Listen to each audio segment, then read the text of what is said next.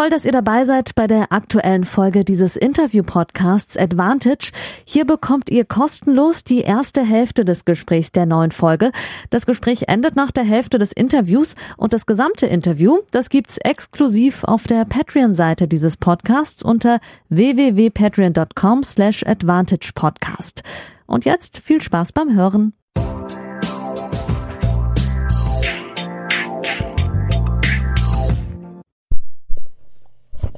Hallo liebe Patreons, liebe Advantage-HörerInnen zu Folge 82, zu etwas verspäteten Folge 82, dafür mal Entschuldigung. Es ist mittlerweile Donnerstag Vormittag.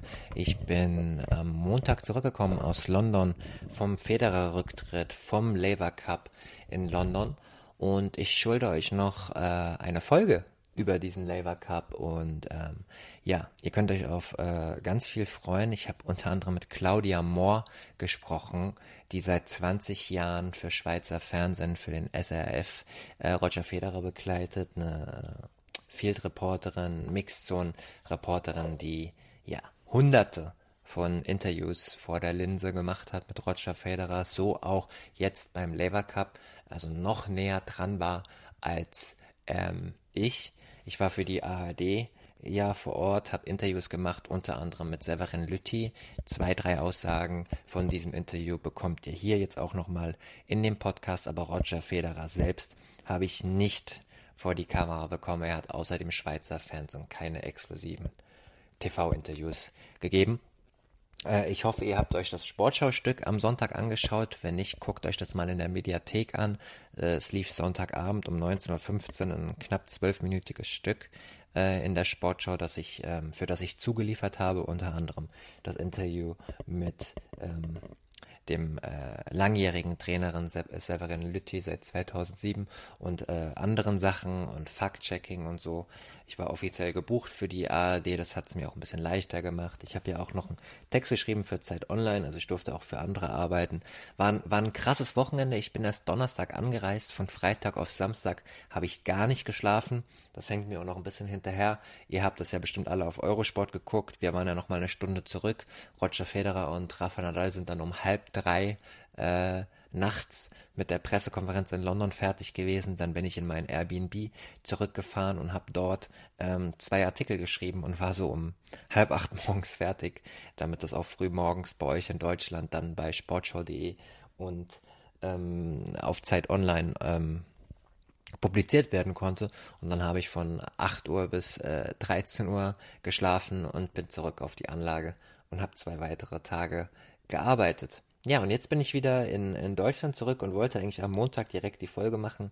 Aber ja, es kommen immer Sachen dazwischen. Ich kann leider noch nicht mit euch so äh, vocal sein und so ehrlich sein, wie ich es gerne möchte. Aber ich kann sagen, dass es was mit Rechtsstreits zu tun hat. Ich bin immer noch in, ähm, in äh, rechtlichen Auseinandersetzungen, äh, in äh, verschiedenen äh, Stories, die ich veröffentlicht habe ähm, über die ich nicht reden darf, aber ihr könnt euch ja denken, welche investigativen Stories das sein könnten. Immer noch eine Story von 2021 unter anderem.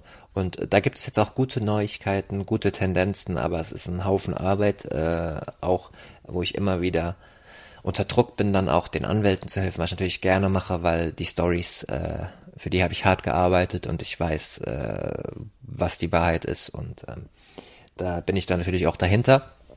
Aber die letzte Zeit war auch nicht so einfach. Ich bin eigentlich seit der ersten Augustwoche unterwegs. Ähm, immer mit zwei, drei Tagen dann zu Hause, also zum Beispiel zwischen den European Championships, da habe ich auch eine so Sonderfolge gemacht, wo ich drei Wochen gearbeitet habe, jeden Tag zwei Wochen, zwei Tage zu Hause, dann nach New York, zweieinhalb Wochen, ein paar Tage zu Hause, dann zum Davis Cup nach Hamburg, dann wollte ich eigentlich frei machen, dann kam der Federer Rücktritt, dann bin ich natürlich gerne dahin gefahren, das war auch lukrativ für mich, also alles gut, ich will mich gar nicht beschweren. Aber jetzt äh, nachdem ich die äh, rechtlichen Sachen hinter mir habe, werde ich mal ein paar Tage frei machen und vorher noch den Podcast äh, fertig machen. Und ja, Roger Federer ist zurückgetreten, wie ihr alle wisst, sehr tränenreich. Ich denke, ihr habt es alle auf Eurosport auch verfolgt. Ähm, hat den Labour Cup natürlich medial aufgewertet. Also ich saß in einem Pressezentrum mit bestimmt 200, 220 äh, Journalisten, Print, Audio und TV. Wenn das nicht um den Rücktritt gegangen wäre, wären es wahrscheinlich 30 oder 40 gewesen. Es ist halt immer noch ein Showwettkampf und kein kein Grand Slam oder ähm, richtiges äh, Pflichtturnier. Aber die teilnehmenden Spieler machen es natürlich gut. Äh, was wunderbar ist, sind die Interaktionen äh, auf der Bank. Äh, Eurosport äh, hat ja das Problem, dass sie mit sich mit Werbung finanzieren und da immer dann weggeschaltet haben. Ich hatte im Weltsignal äh, dann die Möglichkeit immer zuzuhören. Äh, gibt ja auch viele Social Media Ausschnitte äh, wieder vom Wochenende, wo sie sich gegenseitig gecoacht haben und das wertet natürlich diese Veranstaltung auf, ja. Zum ersten Mal die Big Four, äh, alle in einem Team miteinander am Kommunizieren, da konnte man so viel lernen. Äh, andere Seite der Medaille ist natürlich, dass sie sehr, sehr viel Geld bekommen. Ja, alleine 400.000 habe ich gehört, dass sie ankommen. Und dann nochmal ein paar Siegprämien. Ähm, und das Ganze ist natürlich auch darauf gefußt, dass das, äh, dass der Wettbewerb Geld macht. Die Eintrittspreise sind abartig gewesen, also viel, viel teurer als zum Beispiel bei den ATP Finals, die auch in der O2 Arena ähm, stattgefunden haben. Die konnte man sich noch besser leisten. Äh, da konnte sich jetzt eigentlich nur die Upper Class die Tickets leisten, was ich auch immer schade finde, weil wir dann diesen elitären Sport noch elitärer machen im Spitzenspektrum. Äh, die äh, Wirtschaftsprüfer äh, und Chefs dieses Events werden natürlich sagen, Angebot und Nachfrage, weil die Halle war auch schon ausverkauft, bevor Roger Federer seinen Rücktritt bekannt gegeben hat. Aber so sehe ich das halt nicht. Ähm, man sollte den Sport äh, irgendwie zugänglicher machen, auch für Leute aus äh, nicht so reichen Verhältnissen. Hat Tumaini Karajol, der ja auch schon mal hier im Podcast zu Gast war, auch äh, sehr schön drüber getwittert ähm, dass das ein Problem ist. Aber gut, der Rücktritt von Federer war sehr emotional. Äh, ich hab's genossen mit der nötigen Distanz. Ich finde, äh, dass einige Journalisten ja in diesem Individualsport den äh, die Distanz vielleicht nicht so haben. Da kann man auch drüber streiten. Ähm, aber ja, es war schön. Ähm, man hat natürlich gesehen, dass er körperlich total eingeschränkt ist keine Überraschung. Das macht natürlich auch gar nichts mit 41 und einem kaputten Knie. Am Netz war er immer noch total gut. Die Grundschläge waren auch besser am Ende des Doppels. Aber Rafa Nadal musste schon ganz schön Gas geben.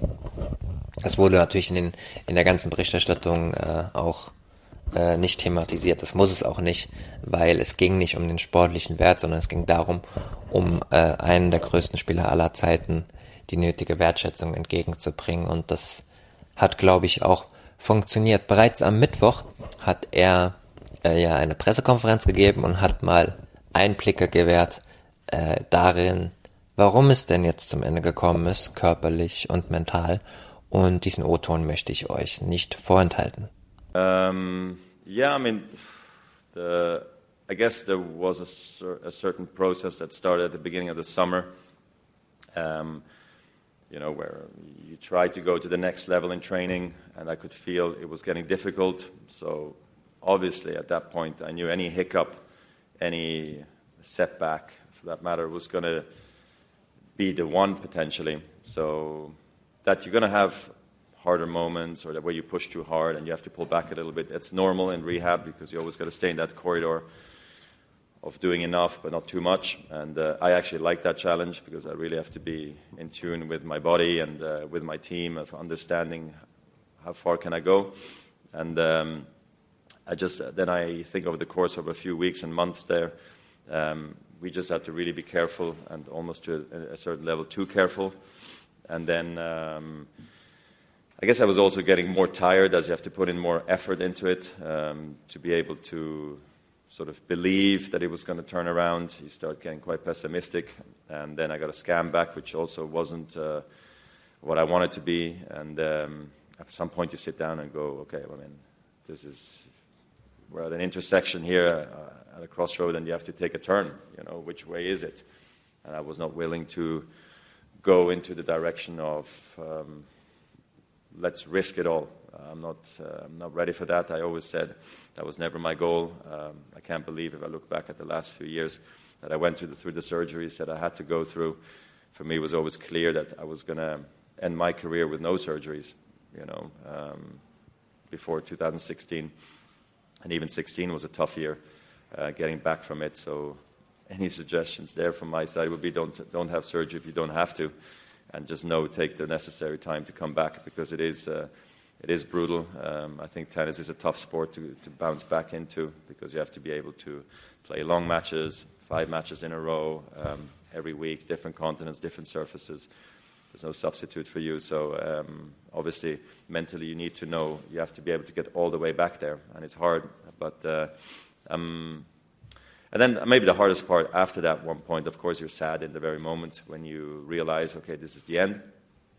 But uh, I sort of ignored it for a little bit almost because I went on vacation and just said, okay, this is it. And this moment came shortly after I was at Wimbledon when I still actually truly believed um, there was going to be a chance for me to come back uh, the next year.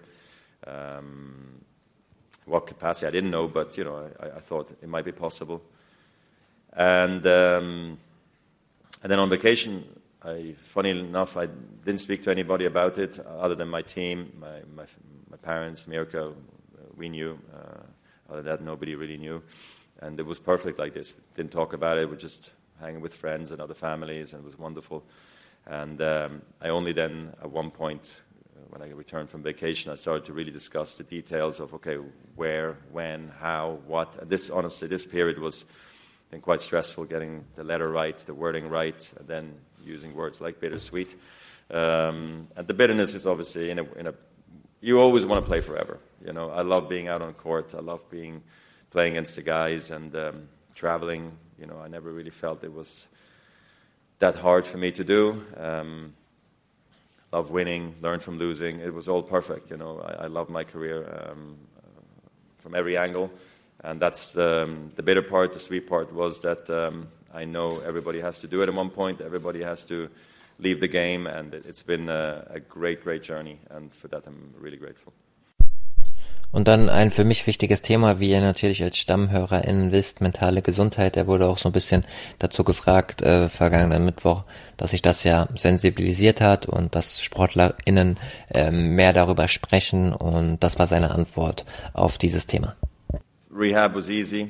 Um, sure, there's ups and downs, and sometimes you're a little frustrated, but uh, for the most part, I enjoy being home. Um, been on the road for so long, um, so no issues there. I get scared going into surgeries because I know um, it could mean the end of my career. So that has always been, uh, um, I guess, the most emotional and most scary moment for me um, before I go under. But um, yeah, I mean, things are different nowadays uh, with the pressure that the, the players feel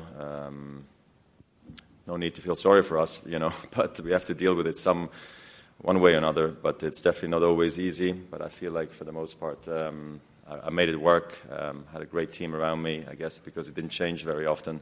Um, I had a great, really good, solid base, and uh, I knew I could always speak openly to everybody, and everybody would tell me their honest opinion. And I think that kept me grounded and uh, kept me going. Ja, und dann war Freitag äh, dieses ganz emotionale Doppel äh, was ja relativ spät angefangen hat, weil Andy Murray und Alex de Minaur sich gedacht haben, wir schießen uns die Bälle mal so lange um die Ohren, ohne einen Fehler zu machen, damit das Doppel möglichst spät startet. Und ich habe euch ja erzählt, die kamen dann auf die Pressekonferenz nachts um zwei, ähm, Rafael Nadal und Roger Federer und Roger Federer hat dann auch nochmal ein Resümee gezogen, wie denn der Abend für ihn gelaufen ist. Das könnt ihr vielleicht mal abgleichen, wie ihr den Abend wahrgenommen habt.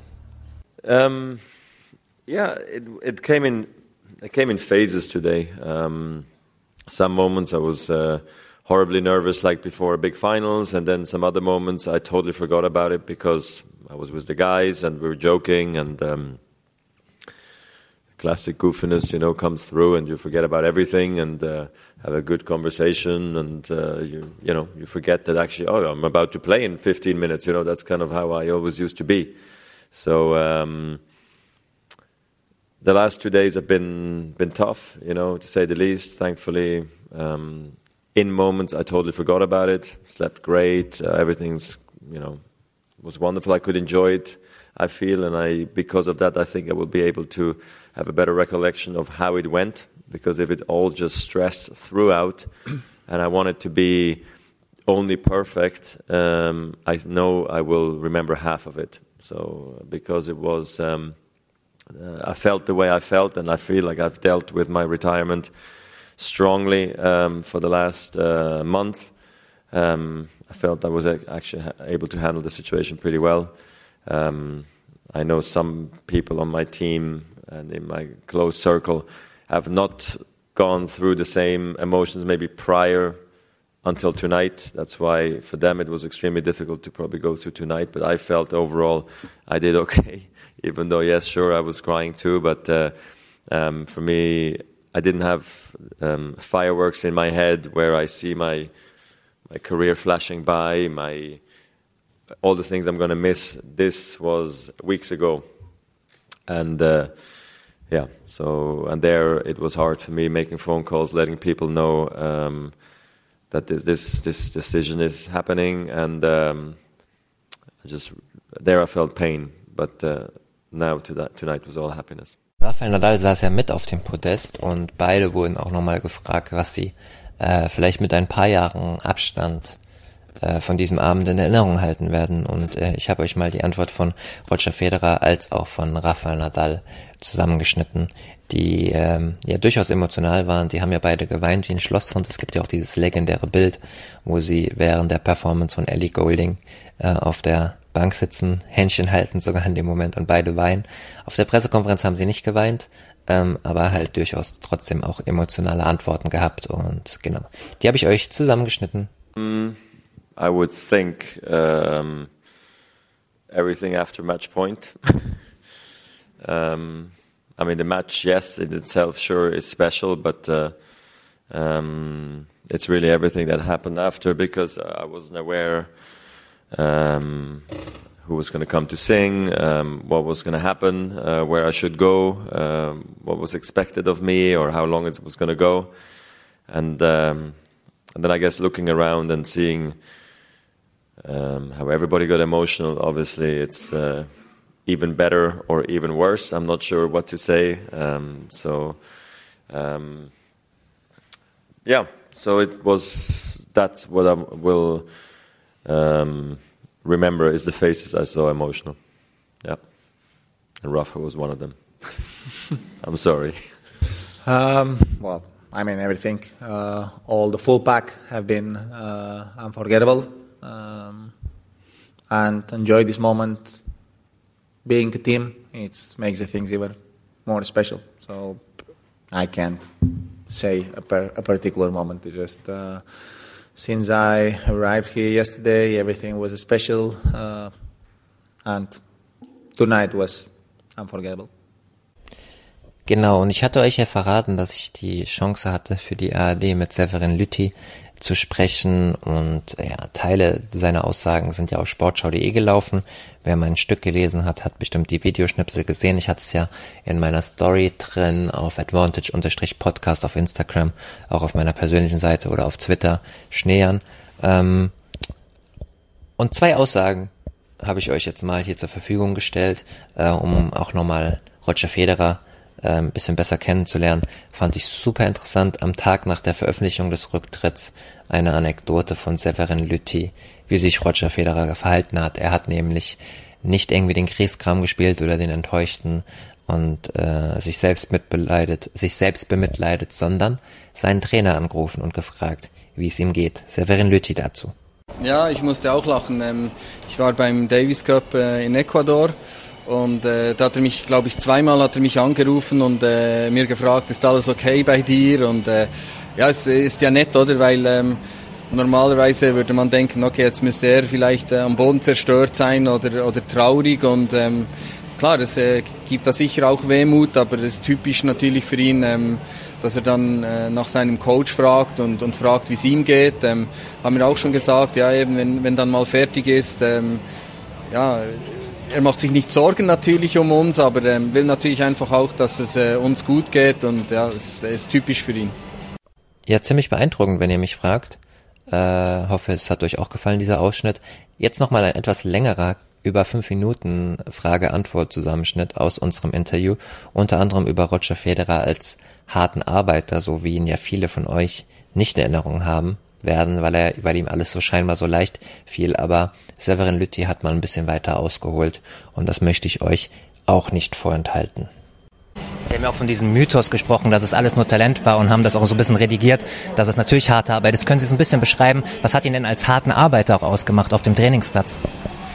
Ja, also es, bei ihm ist natürlich, es sieht alles einfach aus, oder? Weil er natürlich. Ja, soweit Severin Lütti und jetzt habe ich noch ein zwölfminütiges Gespräch ähm, für euch mit der lieben Claudia vom Schweizer Fernsehen und ja, ich glaube viel nähere Eindrücke als von ihr gibt es nicht. Da ist sie mir sehr, sehr weit voraus. Natürlich, äh, sie, ihr erstes Turnier war, glaube ich, 2004, also ein Jahr nach dem ersten Wimbledon-Triumph von Roger Federer 2004 war ich in der achten Klasse. Von daher hat sie mir da viel voraus und ich hoffe, ihr könnt aus diesem Gespräch äh, noch einiges ziehen äh, zum Wesen Roger Federer, wie er so drauf ist. Ich habe versprochen, ein paar verschiedene Aufnahmen zu Roger Federer und ich habe gerade ewig lang mit Claudia Moore gesprochen über Gott und die Welt, aber jetzt im Podcast wollen wir mal offiziell ein bisschen über Roger Federer und den Rüstret sprechen. Ist ja quasi Gott. Ja. Ist ja quasi Gott. Claudia Moore, ähm, schon ganz, ganz lange für Schweizer Fernsehen, einer der Begleiterinnen, die ganz nah dran ist an Roger Federer. Vielleicht mal vorneweg, was war denn das erste Turnier, äh, wo du Roger Federer getroffen hast? Weißt du das noch? Ganz ehrlich, nein, aber es ist wahrscheinlich so um die 20 Jahre her. Äh, und ich bin nicht mehr die Jüngste, also ich erinnere mich nicht mehr so gut.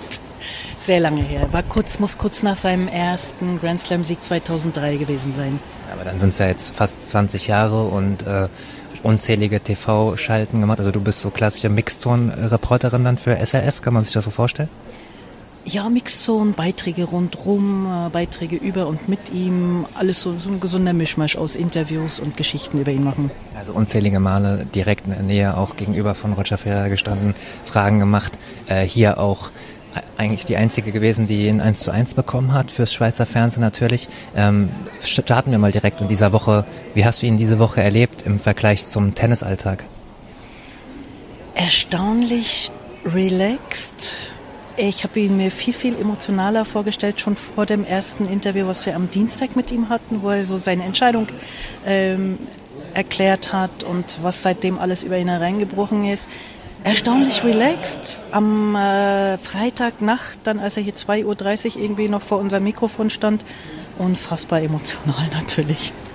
Ich habe das Interview selbst noch nicht gesehen. Für euch, liebe Hörerinnen, zur Einschätzung. Wir nehmen auf Sonntagnachmittag, am letzten Tag des Labour Cups. Wir sind gerade im Pressezentrum mit Hintergrundgeräuschen auch. Ich habe das Interview selbst noch nicht gesehen im Schweizer Fernsehen. Wenn du sagst, sehr emotional, also sind da Tränen geflossen, so wie auf dem Platz? Oder wie, wie kann ich mir das vorstellen? Das war der erste frei zugängliche Teil der neuen Folge.